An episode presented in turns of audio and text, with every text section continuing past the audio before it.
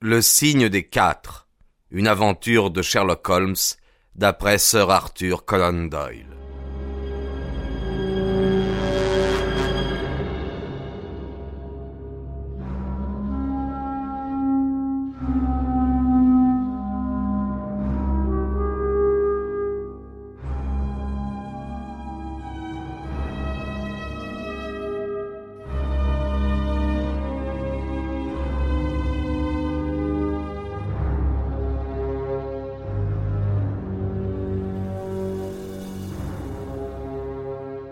Notre guide nous avait laissé la lanterne.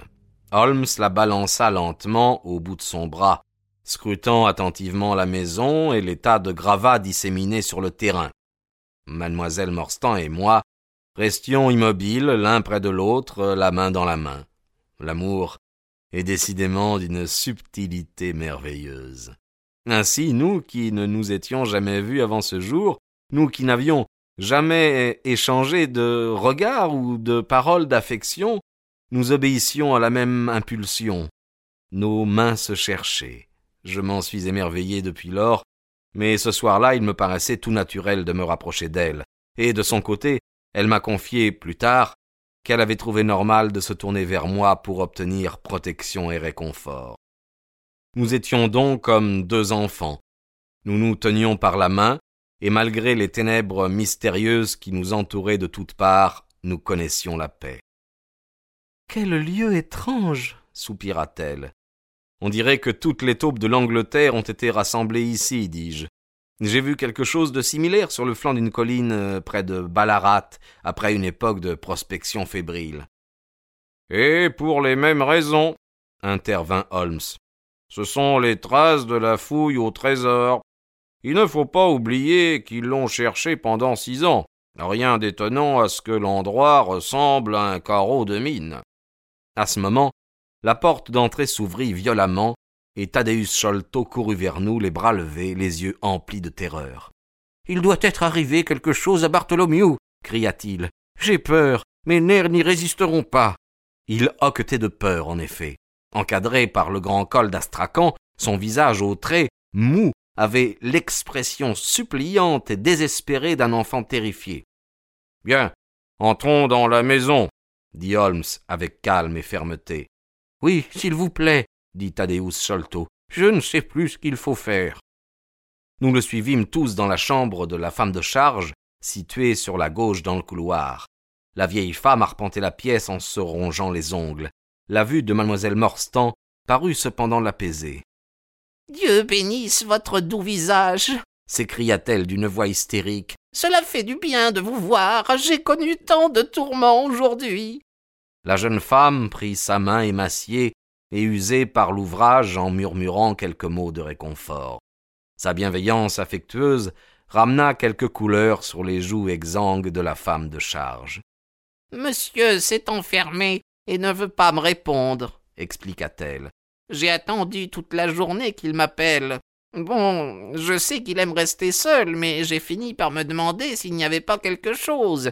Alors je suis monté, il y a environ une heure, et j'ai regardé par le trou de la serrure. Il faut que vous y alliez, monsieur Thaddeus, il faut que vous y alliez, et que vous voyiez vous-même.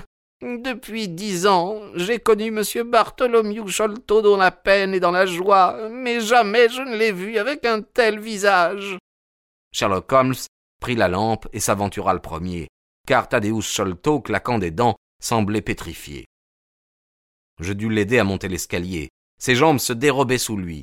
Par deux fois, durant notre ascension, Holmes sortit sa loupe pour examiner attentivement quelques marques là où je ne voyais que de simples traces de boue sur les fibres de cocotier qui servaient de tapis dans l'escalier.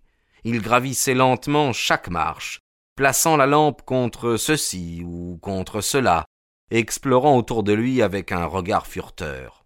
Mademoiselle Morstan était restée derrière nous, auprès de la femme de charge.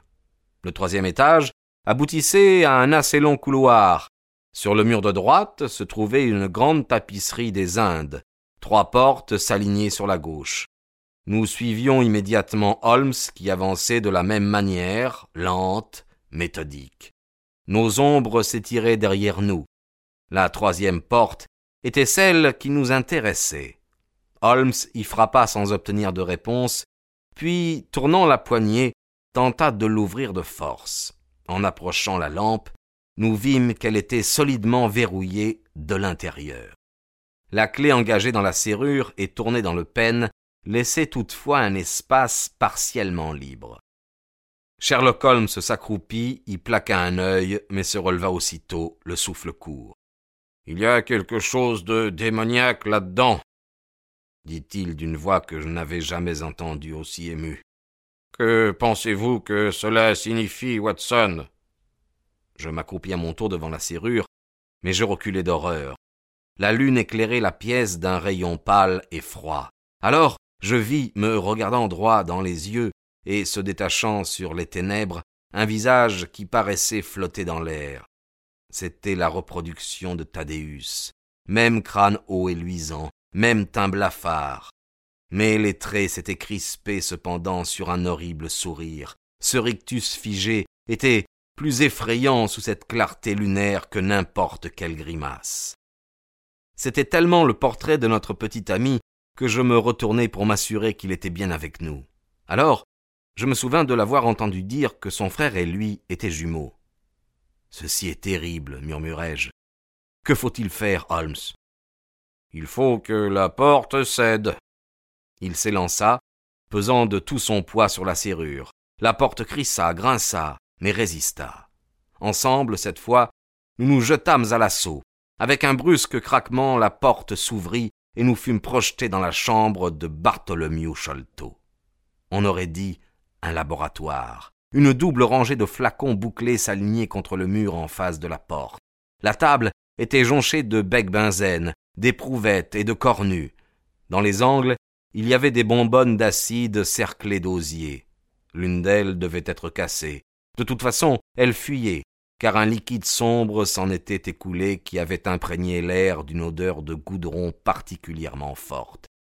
Dans un coin de la pièce, au milieu d'un tas de gravats, un escabeau montait vers une ouverture du plafond assez large pour qu'un homme puisse y passer. Au bas de l'escabeau, une longue corde gisait en tas. Près de la table se tenait Bartholomew Sholto, tassé sur un fauteuil, la tête inclinée sur l'épaule gauche, et souriant de ce même sourire indéchiffrable. Le corps était raide et froid. La mort remontait à plusieurs heures. Il me sembla que les contorsions singulières du visage se retrouvaient sur les membres pour conférer au cadavre une apparence fantastique. Sur la table, à portée de sa main, je vis un instrument bizarre, une sorte de manche en bois brun auquel était grossièrement ficelée une masse de pierre. Mais à côté, il y avait une feuille de papier déchirée sur laquelle quelques mots étaient griffonnés. Holmes y jeta un coup d'œil, puis me l'attendit. Vous voyez, dit-il en levant les sourcils d'un air significatif. J'approchai la lanterne, et je tressaillis d'horreur en lisant le signe des quatre. Au nom du ciel, mais qu'est-ce que tout cela signifie donc demandai-je. Un assassinat, répondit-il en se penchant sur l'homme mort. Oh, je m'y attendais. Regardez ceci. Son doigt désignait une sorte de longue épine noire fichée dans la peau juste au-dessus de l'oreille. Cela ressemble à une épine, dis-je. C'en est une, vous pouvez la retirer, mais faites attention, elle est empoisonnée. Je la saisis entre le pouce et l'index. Elle se détacha très facilement, en ne laissant presque pas de traces. Seule une petite gouttelette de sang indiquait l'endroit de la piqûre. Ce mystère me paraît insoluble, dis-je. Au lieu de s'éclaircir, il s'embrouille de plus en plus. Au contraire, répondit Holmes, l'affaire se simplifie à mesure. Il ne manque que quelques détails pour la compléter. Depuis que nous avions forcé la porte, nous avions presque oublié Thaddeus.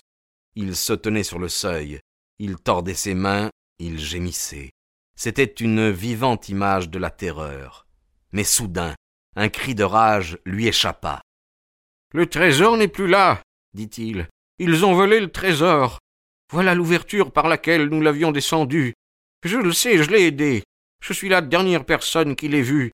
Il était dans sa chambre et je l'ai entendu verrouiller la porte derrière moi. Quelle heure était-il euh, alors? Il était dix heures. Et maintenant il est mort. Et la police va venir. Et je serai soupçonné, suspecté, accusé. Oh oui, j'en suis sûr. Mais vous, messieurs, euh, vous ne pensez pas que j'aurais pu. Vous ne pensez pas que c'est moi, n'est-ce pas? Je, ne vous aurais pas amené ici, voyons. Au ciel, au ciel, j'en deviendrai fou, je le sais. Il agitait les bras. Il trépignait. Une sorte de panique frénétique le possédait tout entier. Vous n'avez aucune raison d'avoir peur, monsieur Sholto, dit Holmes gentiment en posant sa main sur son épaule. Suivez mes conseils. Faites-vous conduire au poste de police, racontez le meurtre et proposez votre aide. Nous attendrons ici votre retour. Le petit homme acquiesça d'un air à moitié hébété, et nous l'entendîmes descendre l'escalier d'un pas trébuchant.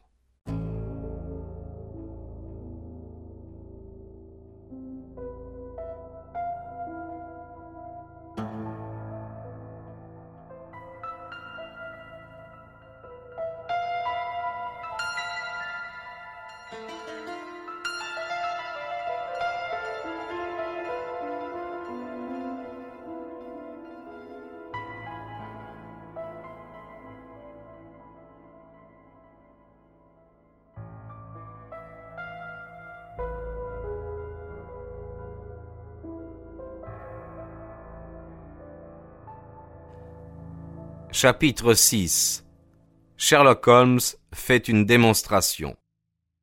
Maintenant, Watson, nous voici avec une demi-heure devant nous, dit Holmes en se frottant les mains. Il s'agit d'en profiter. Mon dossier est, comme je vous l'ai dit, presque complet. Mais ne péchons pas par excès de confiance. Aussi simple que semble l'affaire à présent, elle peut avoir des ramifications souterraines. Simple, m'écriai-je? Certainement, dit-il avec l'air d'un professeur d'hôpital s'expliquant devant ses internes. Asseyez-vous dans ce coin-là pour que l'empreinte de vos pas ne complique pas les choses. Bien. Au travail maintenant. Tout d'abord, euh, comment ces gens sont-ils venus? La porte n'a pas été ouverte depuis la nuit dernière. Et la fenêtre? Il l'éclaira avec la lanterne, tout en faisant des observations qui, bien qu'articulées à haute voix, s'adressait plutôt à lui-même qu'à moi. La fenêtre est fermée de l'intérieur. Le châssis est solide.